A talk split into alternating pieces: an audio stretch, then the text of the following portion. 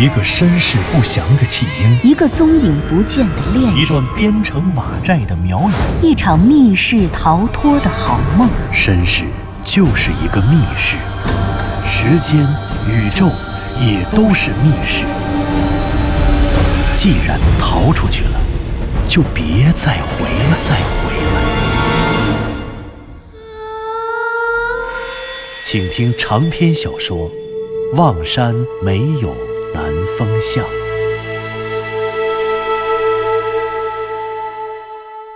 第九十集。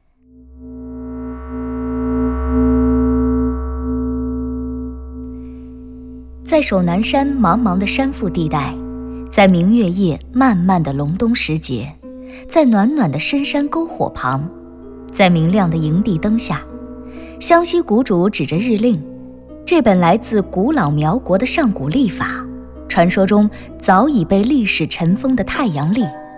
湘西谷主的兴奋溢于言表，这种兴奋既来自于知识分子、历史学者对未知历史的苛求。更来自于他血液里三苗祖先荣耀的呼唤。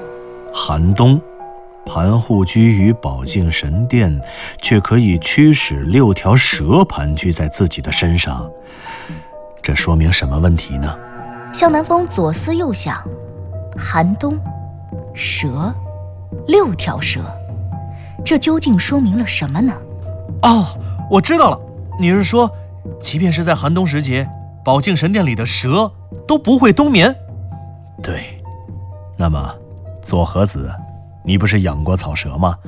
你告诉向南风，蛇为什么会冬眠？南风哥，这个我可记着呢。我看过书，冬天的时候蛇会冬眠，往往几十条甚至上百条蛇挤在一起，躲在干燥地带的树洞里，或者是洞穴里、岩石缝里。因为蛇属于冷血动物。体内的温度会随环境温度的变化而变化，冬天外界温度下降之后，蛇的体温也会下降，因此蛇类就采取冬眠的方式来适应低温环境。那左和子，蛇在多少度会冬眠呢？不同的蛇冬眠的温度也不太一样，一般来说都是气温达到七八度的时候，蛇就会冬眠了。向南风微微的闭上了眼睛。宝镜神殿所在的位置，年最低温度不能低于摄氏七八度。宝镜神殿，盘户的神殿。路遥，你会在那儿吗？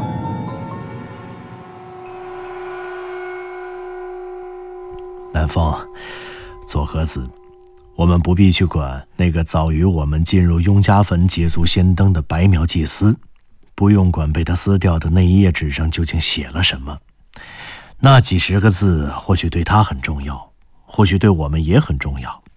但是，我坚信一点：我们只要悉心研读这本日令，一定能获取极多的苗国的历史与文化。从这些东西里，我们肯定能找到足够多的线索，重返苗国了。而且，只要是去，我们就一定能够找到宝镜神殿。一定能直捣黄龙。可是师兄，只凭孟冬之月时宝镜神殿的年最低气温不低于八度，就可以找到宝镜神殿吗？那赤道转一圈，不都不低于八度吗？怎么会啊，左和子？湘西谷主跟咱们说的只是一种研究的方法，他在教我们如何研究这本上古历法，如何发现这里面的天文信息，从而了解苗国的宇宙观。进而了解他们的全部文化，再如何通过苗国的祭祀，通过祭祀文化去了解他们所处的位置，去寻找宝镜神殿的遗址。对，南风说的一点都没错。这孟冬之月有蛇，这一个月就提供了两条信息：一个是宝镜神殿，也就是苗国的中心，它年最低气温是不能低于八度。再就是这个地方必须要有蛇，而且还是黑蛇，它必须都有一种黑色的蛇栖息在这里。这些都是弥足珍贵的证据呀！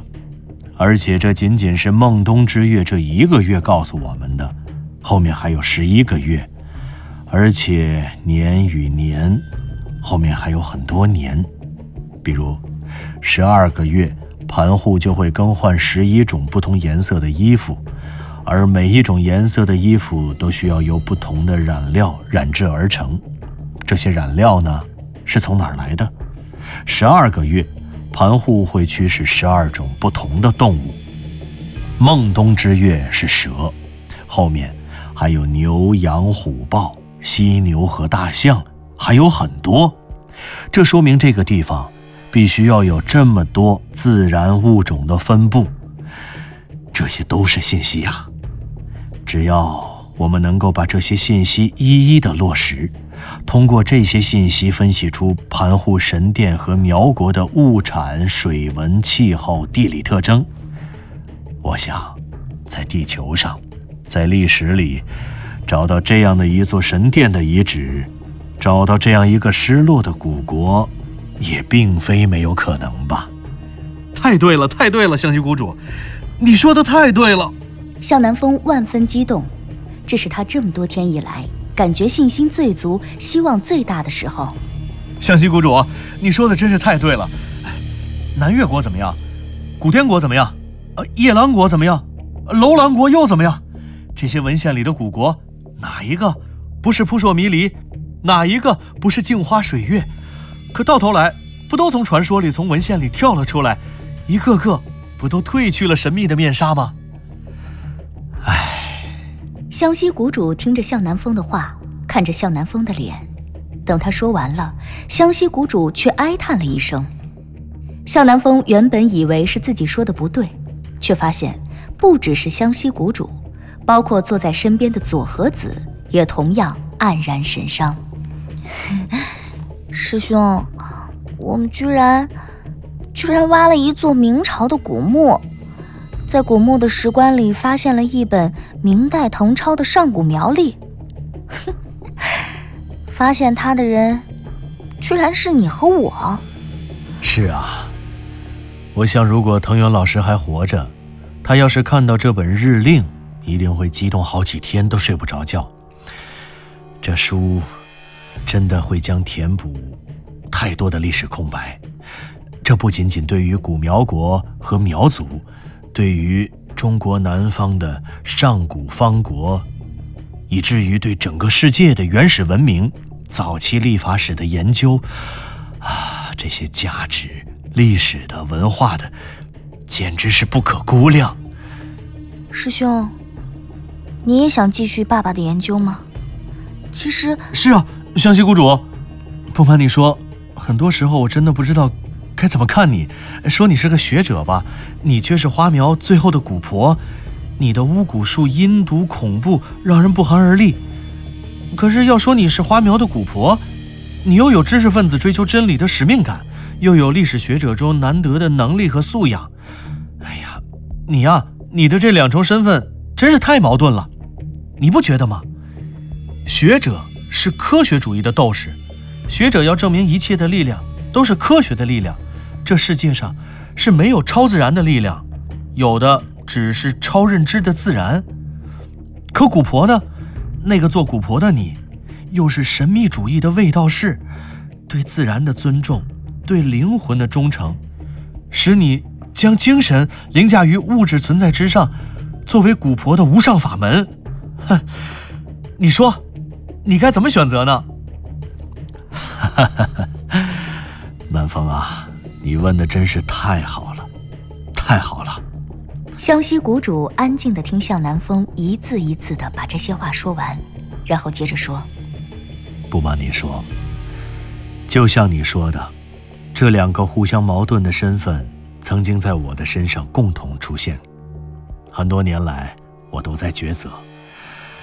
我既渴望回应我血液中的那个花苗古婆的古老灵魂，渴望着找到自己的祖先，但同时，我也眷恋着这个世界。我希望像藤原老师一样，尊重失落世界的失落，只把他们的历史。带回我们的教科书，让我们和后来的人都知道，哦，原来我们曾经是从那里走来的。我的这些选择呀，藤原老师他都知道，可是他从来没有干涉过我的选择，甚至没有给过我任何的建议。他只是常说：“还不急，有的是时间。”哼，时间，时间是定义的，可那些肆意定义时间的苗人，害死了爸爸。没错。左和子的话挑动了湘西谷主激动的神经，他的语速变快了，声音也提高了。南方，可是现在，我想我想好了，藤原老师的死让我清楚了，我究竟该做些什么。历史，我们尊重他们的世界，把他们写在历史里，可他们却漠视我们的生命，要把我们杀死在我们的世界中。对，这些东西有重要的史料价值。对，这本日令可以改写古苗族的、中国的、东亚的、世界的原始文明历史。可是那又怎样呢？没有人告诉我们那是我的使命。不，那不是我的使命，那是历史学者藤原龙之介的使命。可是，他们害死了藤原龙之介，他死了，那些被尊重的历史也去见鬼了。湘西谷主说到这里，忽然狠狠地用拳头捶向了身边的那棵歪脖树。挂在歪脖树上的营地灯发出了猛烈的摇晃，树下整个光明的世界也随之天昏地暗，一阵地动山摇般的晕眩。而几乎与此同时，向南风听见不远处水潭的冰面上忽然传来了一声闷响，然后是冰层被撞碎的声音，一条黑洞洞的身影。从水中打破了冰面，然后飞向空中，在空中翻腾扭动了几下，便又掉回了冰面上，就此一片死寂。那是，那是一条鱼。师兄，那条鱼怎么了？它怎么自己撞死了？哈哈，那是我的引蛇骨，看看吧，别让我找到他们的藏身之所。花苗从没有一个坐以待毙的蛊婆。向南风站了起来，他走到了湘西谷主身边，然后拍了拍他的肩膀。好吧，湘西谷主，既然你已经做好了选择，我这里有一个线索，我想可以贡献给你，或许这会对我们有帮助。啊，线索？南风，是什么线索？是啊，南风哥，什么线索啊？走吧，休息的也差不多了。跟我走吧，我带你们去。向南风说着，把湘西谷主和左和子一手一个的拉了起来，然后他们熄灭了篝火，收起了营地灯。向南风拉着左和子的手，打开了强光手电，绕到了一座小山的背后，然后开始往上爬。大约十分钟之后，他们来到了这座小山的半山腰上。半山腰上，向南风用手电远远的照过去。有一块黑乎乎的土地，看起来寸草不生的样子。然后等到他们慢慢的走近了，那片寸草不生的土地才显现出来。那不是一块土地，同样也并非一块土地上生长的石头，那是一块非同寻常的石头。它经过了人工的切割打磨，经过了人工的雕琢。却最终被历史的烽烟遗弃在了烈日暴雨之下，白雪明月之间。这是，这就是那块儿对，守南山妙瑶禅庵浮城碑。哈，我们姑且就这么叫它吧。毕竟这石碑上的上半段不知道埋在哪儿了。哦，对了，隐山寺的老方丈明渊大师说过。这块石碑原本该放在妙瑶禅庵妙瑶塔的第三级浮图上，所以你们看，守南山妙瑶禅庵浮城，这写着呢。嗯，南方，这石碑非常重要，而且就像之前分析的那样，这石碑上的欧体楷书和雍家坟墓碑上的欧体楷书出自同一人之手。可是，你要说的是，湘西谷主有点费解。不对呀，这些信息他和左和子都已经知道了。哼，我要说的当然不是这些，这些你知道了。我要说的，是那本日令和这块石碑的关系，是黑苗与妙瑶塔、妙瑶陈安的关系。向南风笑着，他得意的笑在深夜的大山中变得冷峻而有些怕人。哼哼哼，你们看，看看这里吧。向南风说着，用手电的光柱依次照亮石碑上的一行文字。湘西谷主和左和子跟着一起读了出来：“守南山，妙瑶禅庵，福城，保靖州，什么西？黑日山潭月，手撕君凤，守南山，妙瑶禅安，福城。”宝靖州，什么西？黑日山，潭月，手撕君凤。哎，这这是什么东西啊？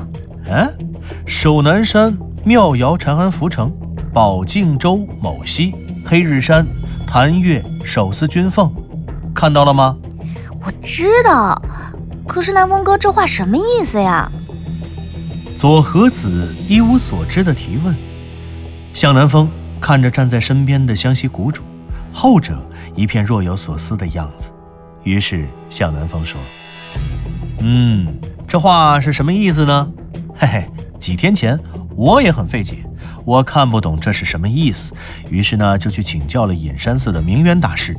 大师告诉我，这三句话的意思其实并不难懂。”他的意思就是，一个来自宝靖州什么什么西的黑日山这个地方的，叫做守思君的信徒供奉修建的这座守南山妙瑶禅庵。原来是这样啊，南风哥，嗯，保靖州守司君，哎，师兄，你还记得吗？日令第一篇月岁。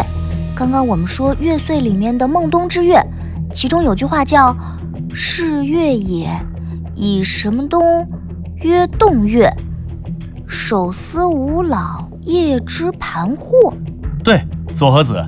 嗯，可是不止于此哦，你还记得吗？向南风的眼睛忽然看向了湘西谷主，他看着湘西谷主，却对左和子说道：“那日令的孟冬之月里，还有一句话。”盘户在上殿左各。对啊，是有这么句话。他怎么说的来着？向南风用眼睛朝湘西谷主的脸上递了递。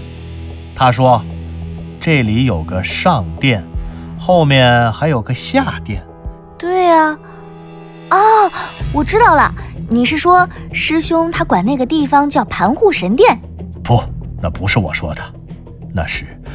那是藤原老师说的，藤原老师管那里叫做盘户圣殿、宝镜神殿。好，好，好啊，不管是谁说的吧，反正这宝镜州与盘户圣殿、宝镜神殿，这手撕君和手撕五老，这说明了什么呢？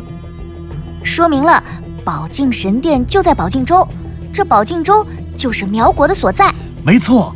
而且建立这妙瑶塔、妙瑶禅庵的人，便是这黑苗的祭司守司君，而修建雍家坟的人，也该是这样的一位守司君了。当然，这些呢都是间接的收获，还有一个最直接的方式，我们只需要找出那个宝镜州，找到宝镜州里的那条溪流，那座名叫黑日山的山峰，那个三苗的圣地，盘户神殿、宝镜神殿，那些凶手和路遥。那些答案和谜团，不就在这宝镜州的盘湖神殿里吗？不，不！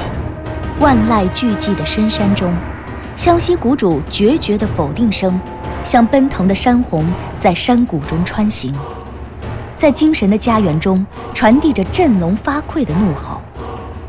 强光手电的电量慢慢的衰微着，山中的雾气悄悄的腾空。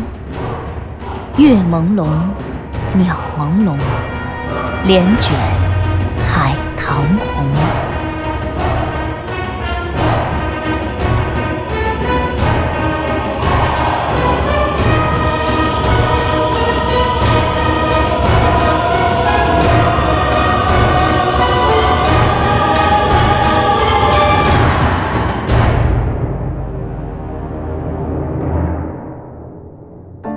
您刚刚听到的是长篇小说《望山没有南方向》，作者刘迪川，演播杨静、田龙，配乐合成李晓东、杨琛，制作人李晓东，监制全胜。